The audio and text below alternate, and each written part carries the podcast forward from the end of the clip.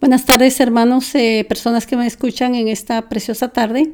Primeramente le doy gracias y honra al Señor por lo que va a permitir que hagamos. Sabemos que el Espíritu Santo, el ser que nos revela toda verdad. Y en este momento eh, le doy las gracias y honra al Señor por eh, lo que vamos a compartir.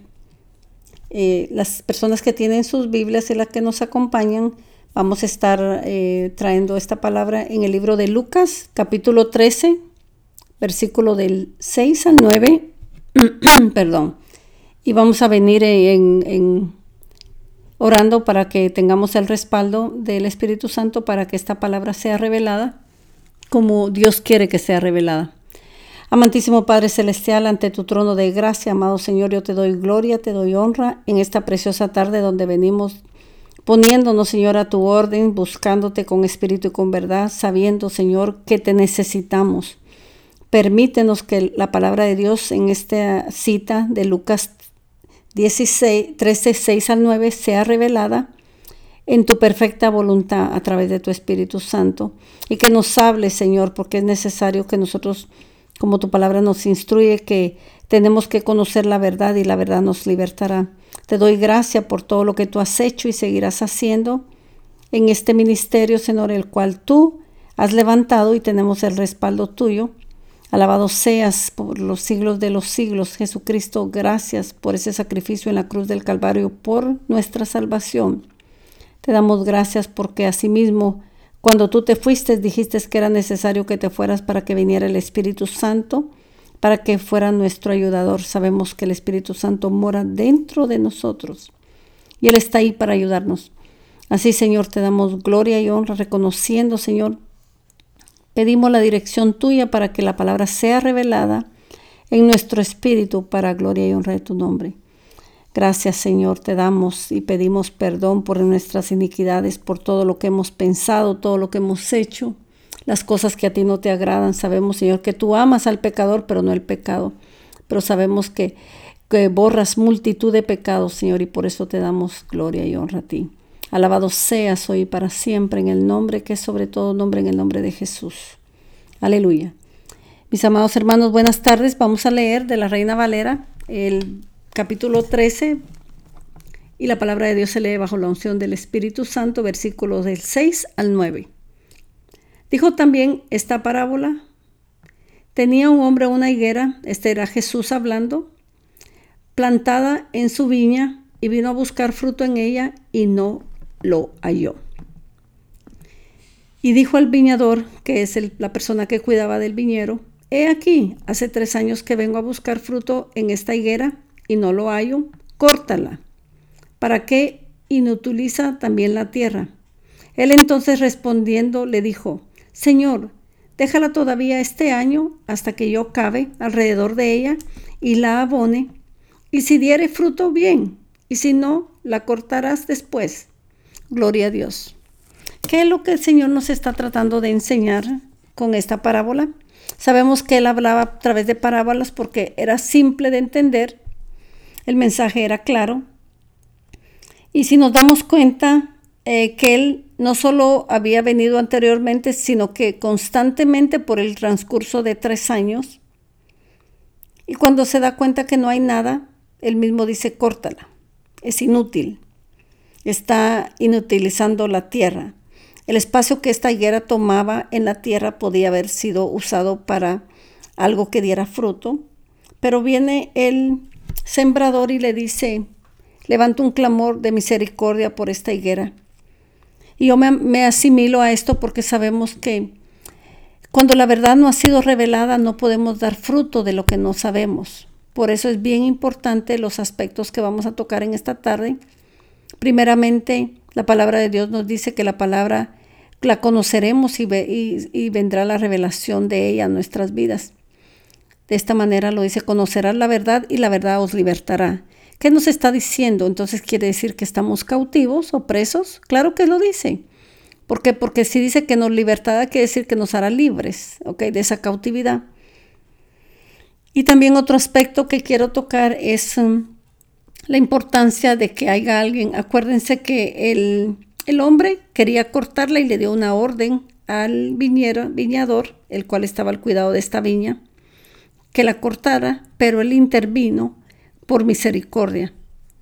Y le dijo, eh, dame una oportunidad de que por un año más, entonces si ya había tres años y, y este hombre pedía un año más, ya era el total de cuatro años. Cuatro años es bastante tiempo para una persona que está en el Evangelio y no da fruto, porque es que no da fruto. Hay varias razones.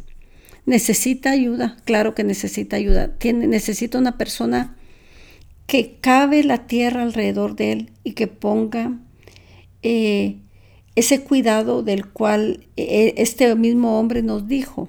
Él iba a poner abono Cuidado y abono iba a acabar la tierra. Esos son tres aspectos necesarios en la vida de cada uno de nosotros, reconociendo que cuando nosotros venimos al Evangelio es necesario que personas a nuestro alrededor de Dios que conocen la palabra estén cerca para ayudarnos, para instruirnos al conocimiento de la verdad. La misma palabra dice que necesitamos escuchar consejos para que nos vaya bien en la vida. Entonces, eh, esto solo sucede en la responsabilidad de líderes, de personas de Dios, de pastores, porque es necesario que entendamos algo, hermanos, personas que nos escuchan, que cuando nosotros venimos a los caminos del Señor, aceptamos a Cristo como nuestro Señor y Salvador, pero es un idioma diferente que se habla, no lo entendemos. Es como que estuvieran hablando en chino, a menos que tú sepas japonés o, coreano, lo que sea. Eh, vas a poder entender, pero cuando nosotros como personas de Dios venimos al Evangelio, necesitamos tener una instrucción.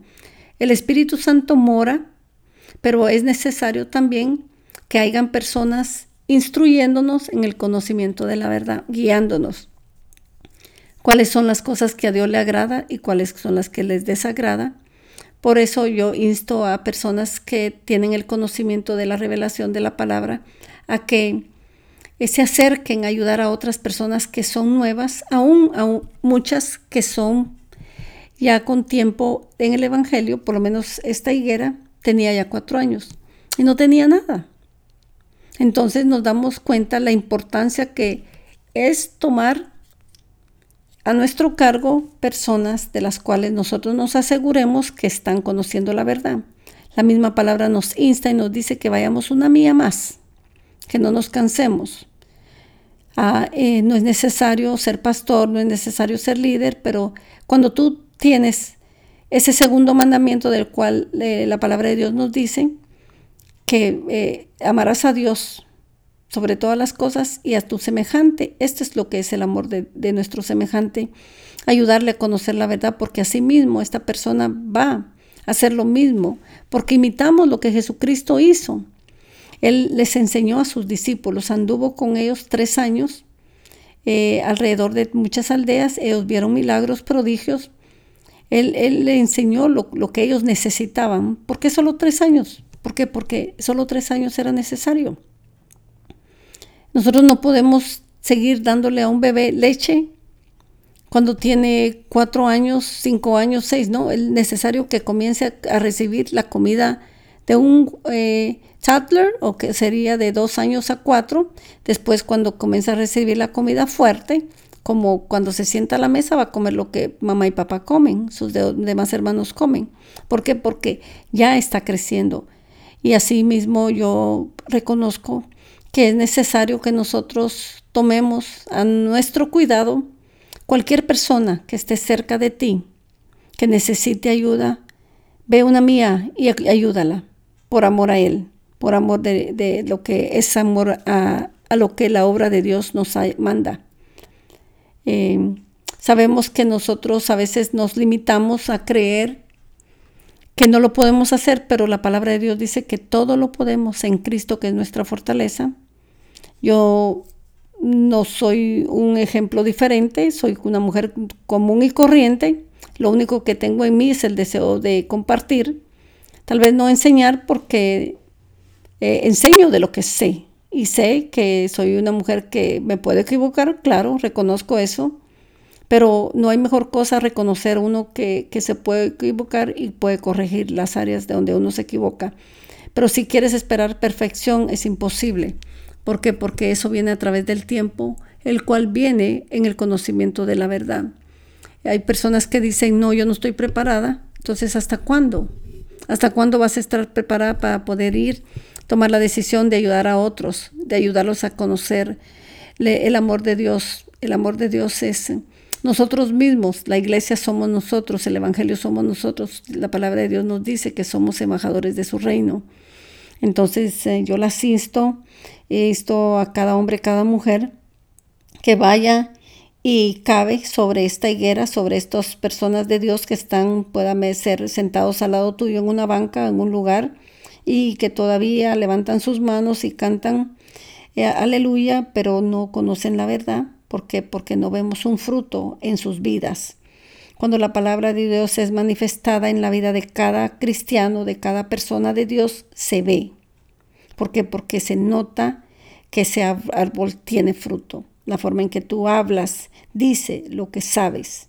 Y yo primeramente le doy gloria y honra al Señor, porque sabemos que cuando el dueño de esta higuera nuevamente regrese, tras el cuidado del viñero que dio a ella de remover y abonar. Y lo hizo por amor, porque había una oportunidad de que se le diera una, una, nueva oportunidad. Va a haber fruto, porque la palabra de Dios dice que al que cree todo es posible. Y yo sé que cuando uno se para en la brecha, a clamar por otras personas, ayudarlas a que puedan cambiar, a que puedan dejar la vana forma de, de vivir y vivir en una vida que da testimonio de lo que son, hay cambios pero asimismo nosotros tenemos esa responsabilidad de dar un paso de fe por lo que necesitamos hacer. Ya Dios dio a su Hijo para que viniera a darnos esa salvación de la cual disfrutamos ahora. Ya hizo Jesucristo lo que tenía que hacer, el Espíritu Santo ya lo hizo y ahora nos toca a nosotros hacer lo que tenemos que hacer. Dar un paso de fe y conocer esa verdad de la cual habla el Evangelio conocerán la verdad y la verdad os libertará en el nombre de Jesús. Amantísimo Padre Celestial, yo te doy gracias por esta palabra que tú has traído en esta tarde, que nos ha revelado, Señor, la importancia de poder ser un árbol fructuoso, que dé fruto al ciento por uno, para que tú seas glorificado, Señor. Porque tú mismo nos dices que nosotros somos imagen tuya y tenemos que dar fruto. En todo momento, Señor, ayúdanos a que si necesitamos dar cambios, dejar personas, dejar situaciones, eh, comprometernos contigo, hazlo. Espíritu Santo, yo te pido que esta palabra sea revelada a cada una de las personas que nos escuchan, porque es necesario, Señor, que vayamos en obediencia, dando pasos de fe que te glorifiquen a ti. Gracias, amado Señor, yo te doy gloria y honra, reconociendo tu grandeza por los siglos de los siglos. Aleluya. Gloria a Dios.